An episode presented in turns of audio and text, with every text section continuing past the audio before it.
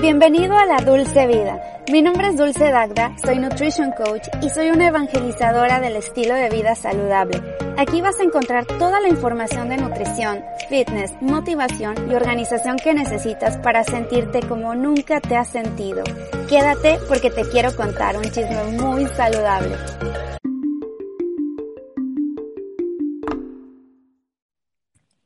Hola, Juan Pablo, bienvenido. Hola, ¿qué tal, mi querida Dulce? ¿Cómo estás? Muy bien, muchas gracias. Pues les presento, él es Juan Pablo Núñez, él es médico psiquiatra con una especialidad y bueno, la verdad es que está muy, muy preparado el invitado del día de hoy, pero además somos amigos desde hace ya muchos, muchos años y lo quise invitar para que platicara sobre la adicción al azúcar y cómo se relaciona también con la depresión. ¿Cómo estás? Y por favor, preséntate con la audiencia.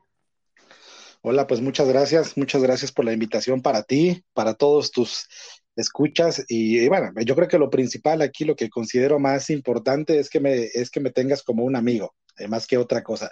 Eh, ya las cartas credenciales es otro asunto, pero bueno, sí, soy médico, soy médico psiquiatra, muchas veces los psiquiatras después de hacer la especialidad en, psiquiatría, eh, podemos hacer algún tipo de de, pues de posgrado de alguna situación especial, algunos otros estudios que les llaman cursos superiores o subespecialidades. Por ejemplo, algunos estudian cuestiones sobre genética, sobre psiquiatría de viejitos, sobre psiquiatría de niños, etcétera, etcétera. Y bueno, pues ese es el caso mío. Yo he, yo he hecho también algunos otros cursos y posgrados. Pero pues muchas gracias por la invitación aquí en esta tarde lluviosa, en esta parte del planeta.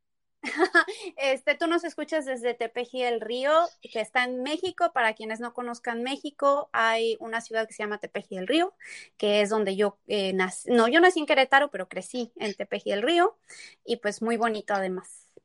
Sí, futura, futura capital del mundo, ¿no? ¿No, mi, mi querida amiga?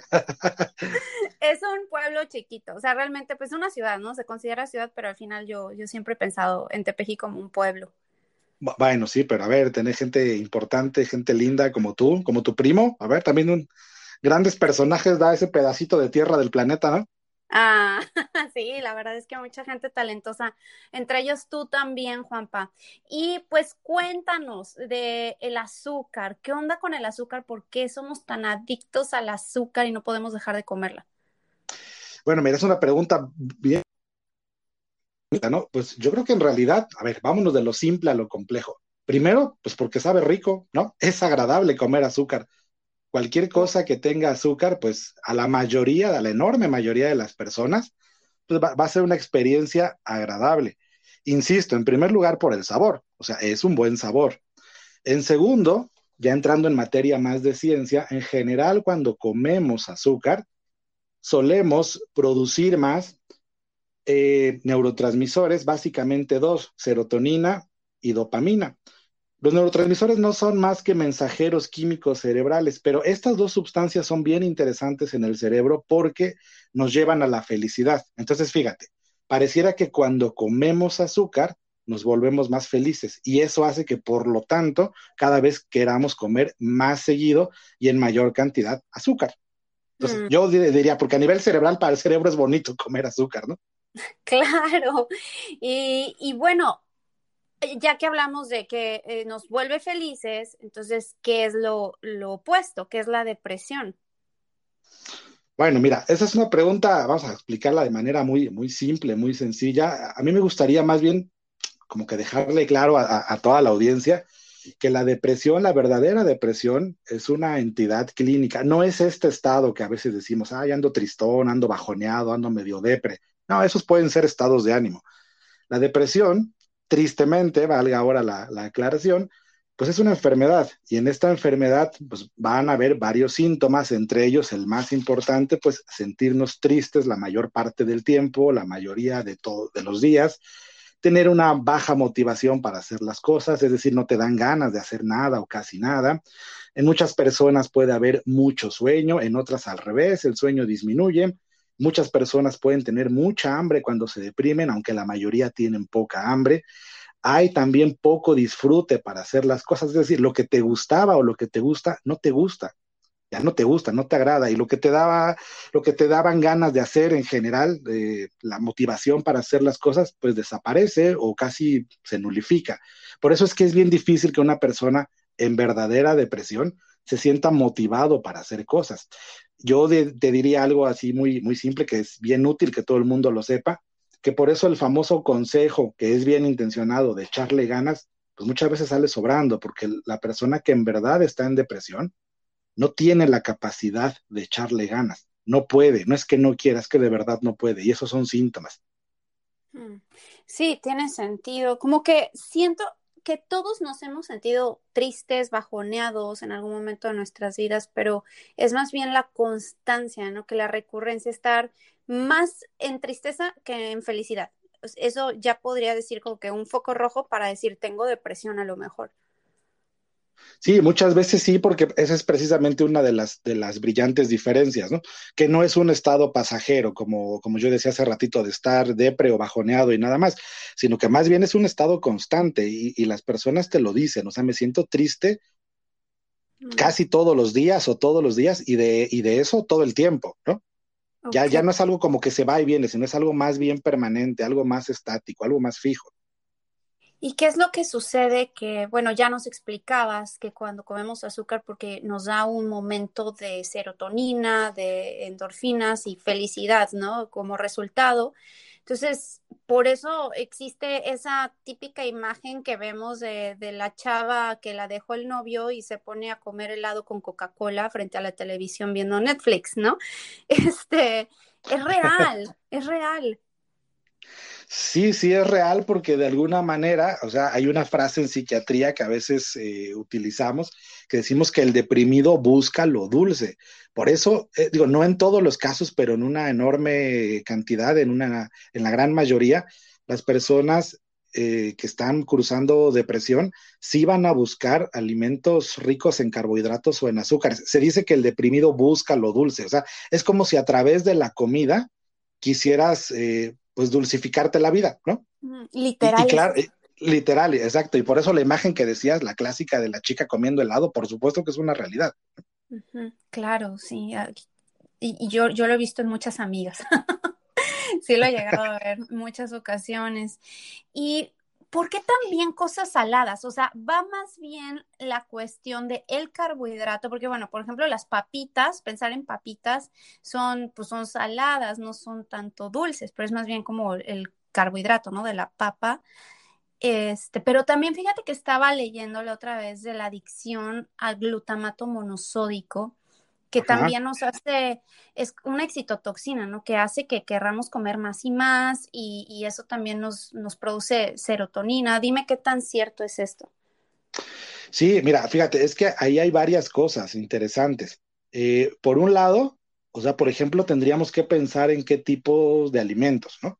Por ejemplo, el chocolate. Date cuenta de esto. Muchas personas, eh, cuando se sienten tristes o incluso con falta de energía, Evidentemente sí se comen un chocolate y fíjate que no es algo tan, tan, tan extraño, ¿eh? Lo que pasa es que el chocolate también contiene cacao y el cacao es una fuente importante de energía. El azúcar, la glucosa se va a transformar en energía a nivel cerebral. El cerebro no es capaz ni de producir ni de retener azúcar en sí misma. Por eso es que constantemente nos está pidiendo azúcar. Y tú que eres experta en estos temas de nutrición, bueno, pues, pues bien sabes que muchas veces el azúcar, como lo dijiste, no está solo en lo dulce, sino puede estar en cosas con alto contenido de carbohidratos, por ejemplo, las cosas grasosas, fritas, pastas, capeados, etcétera, etcétera, ¿no?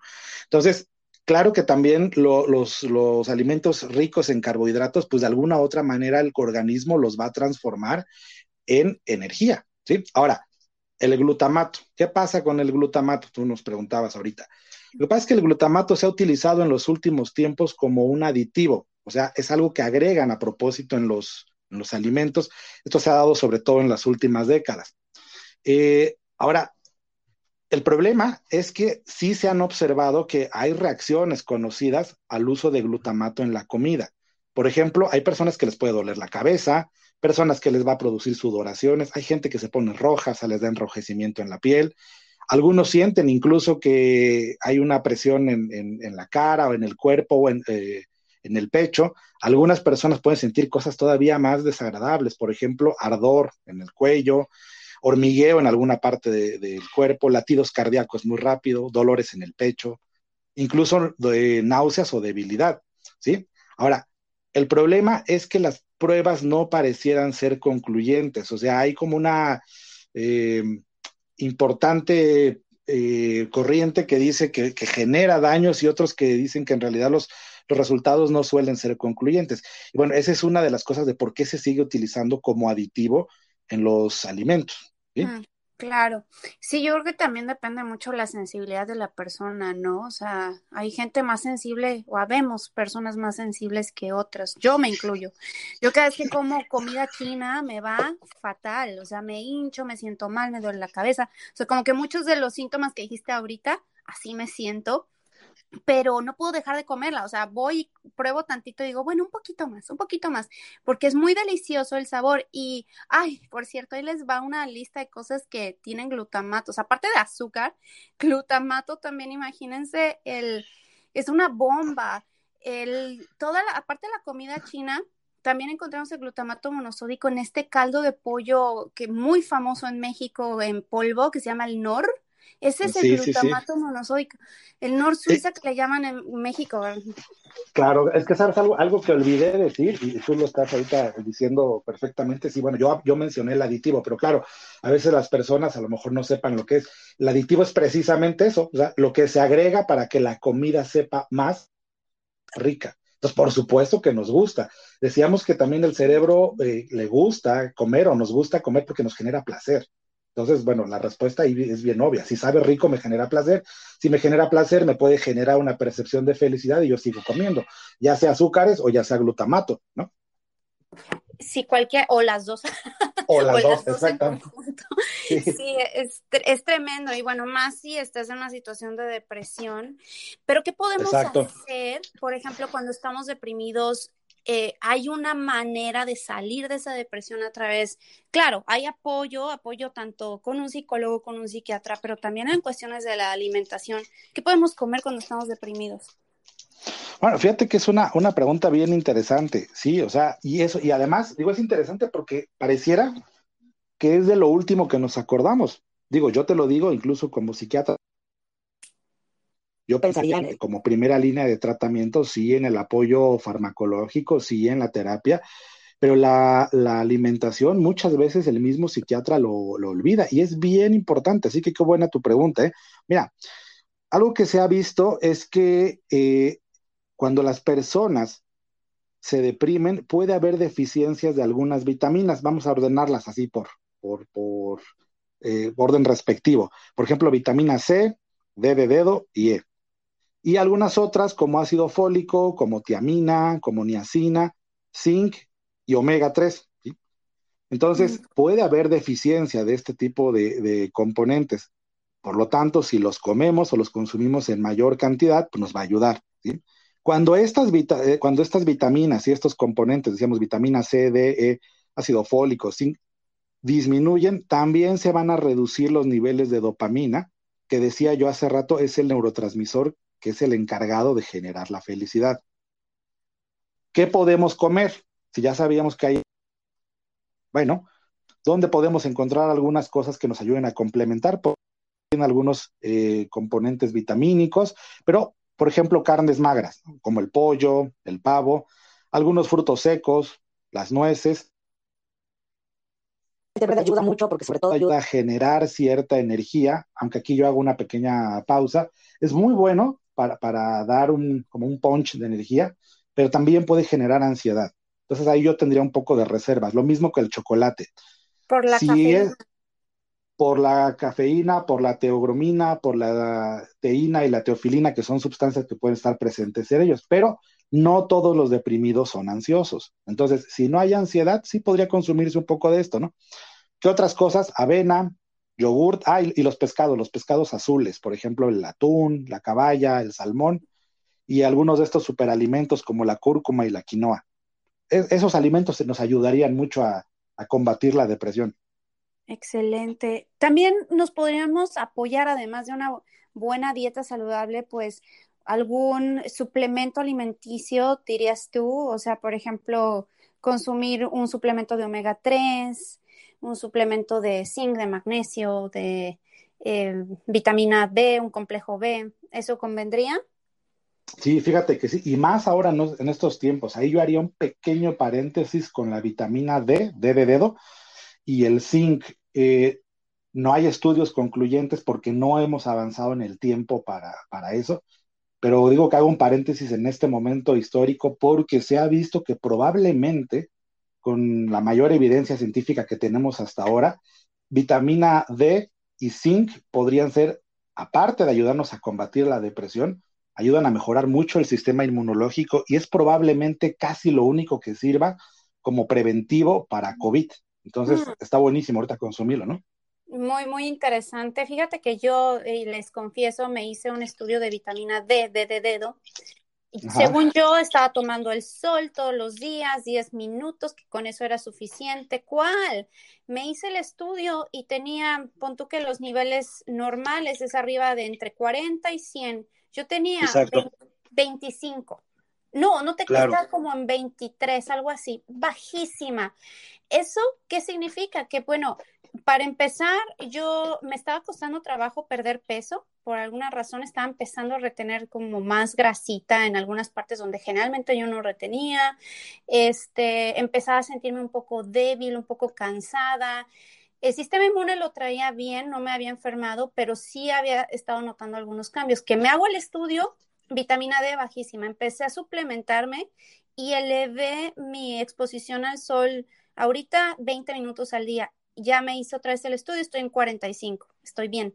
Pero sí, de que los suplementos funcionan, sí funcionan. Entonces, muy, muy buena, em, muy buen extra tip que nos estás dando a todos. Y también esto va acompañado de lo de las grasas, ¿no? Luego la gente le tiene mucho miedo a las grasas de que dicen, no, así, este, pero pues gran parte del cerebro está compuesto de grasas, digo, tú me dirás. Sí, aunque fíjate, y seguramente muchos también de, los amigos que nos escuchan, que, tampoco, bueno, a ver, hay distintos tipos de grasas, ¿no? Por ejemplo, las grasas que podemos encontrar en el omega 3 o en los pescados azules, esas son las que deberíamos de, consumir.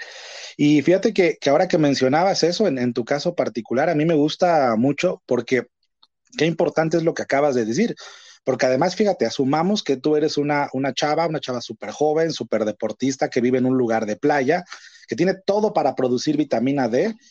Y, fíjate lo que nos estás diciendo. Ahora imagínate los que vivimos en lugares fríos, como acá nuestro pueblo que mencionabas, ¿no? Donde está lloviendo, donde no todo el mundo hacemos ejercicio, donde no nos exponemos al sol, porque para los que no lo sepan, la vitamina D necesita, como dijo Dulce, no nada más fijarse y se fija solo si nos exponemos al sol. O sea, podríamos consumir importantes cantidades de vitamina D, pero si no nos exponemos, aunque sea unos minutitos al día al sol, no sirve de mucho, ¿no?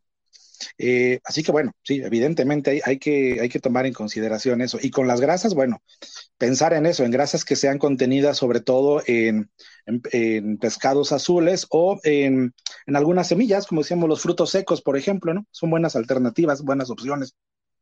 Claro, sí, a mí me parece excelente y evitar las grasas eh, hidrogenadas, ¿no? Las, las margarinas, eh, los aceites vegetales, todo eso yo siempre les digo, aléjense de esa cosa porque nos va a ir peor de lo que estamos.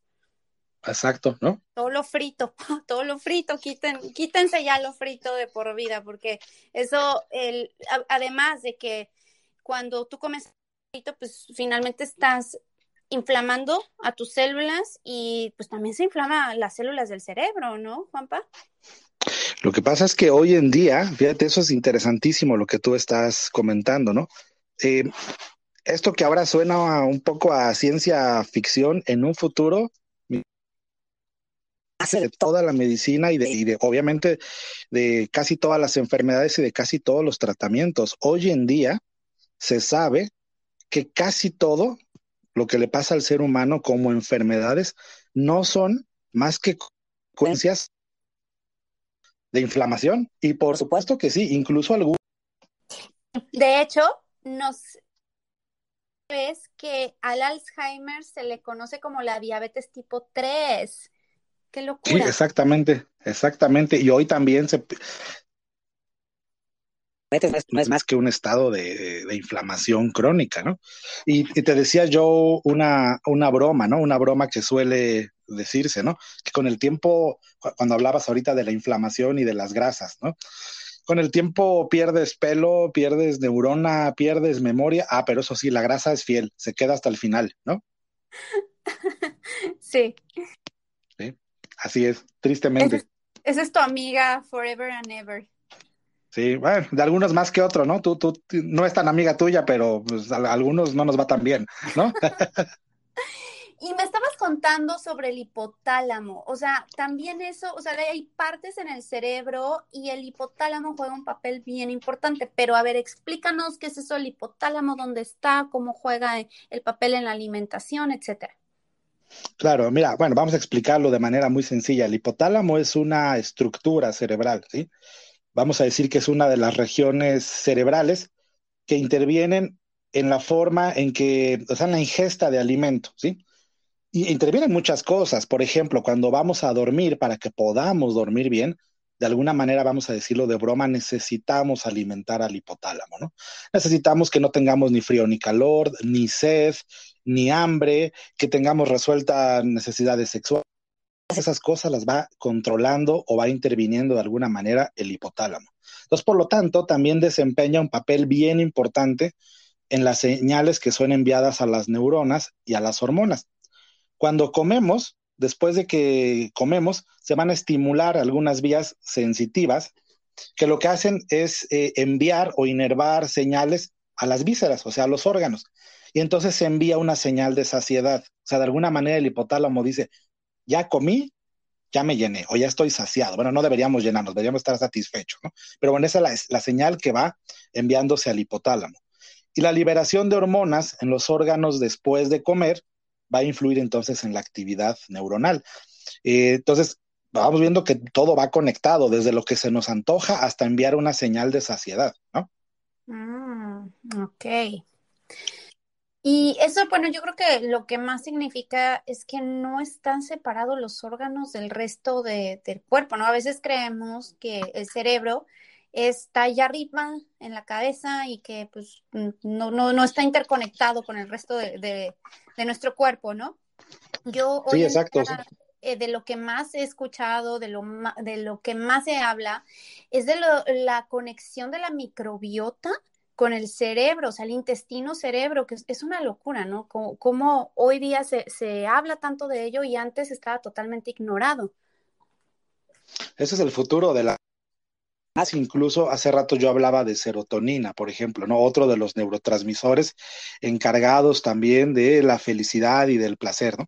Y el segundo lugar donde más serotonina hay en el organismo después del cerebro es en el intestino. Así que por eso dicen que el intestino es nuestro segundo cerebro, ¿no? Sí. Entonces hay que alimentar al intestino de acuerdo a las decisiones que querramos tomar. es, un es un poco medicina que suena a futuro ya, pero ya empieza a ser el presente. ¿eh? Todas esas cosas que tú has mencionado son interesantísimas porque es lo que vamos a empezar a ver cada vez con mayor frecuencia y día con día, ¿eh? Hace unos años sonaba a futuro, ¿eh? Hoy te empiezo a decir que ya es presente, ¿eh? Ya, ya, ya está aquí. Y, a mí, ¿sabes qué? Me da mucha alegría, Juanpa, y por eso también te quise invitar, por esa apertura y por esa eh, modo de pensar diferente al resto de los médicos tradicionalistas que vemos por ahí que les cuesta trabajo actualizarse o no quieren ver más allá. No quieren leer nuevos estudios, no quieren ver las alternativas también y a veces mm, se sacan de la manga diciendo, bueno, pues no hay evidencia suficiente. El hecho de que no haya evidencia, como dicen, la ausencia de evidencia no es evidencia de ausencia.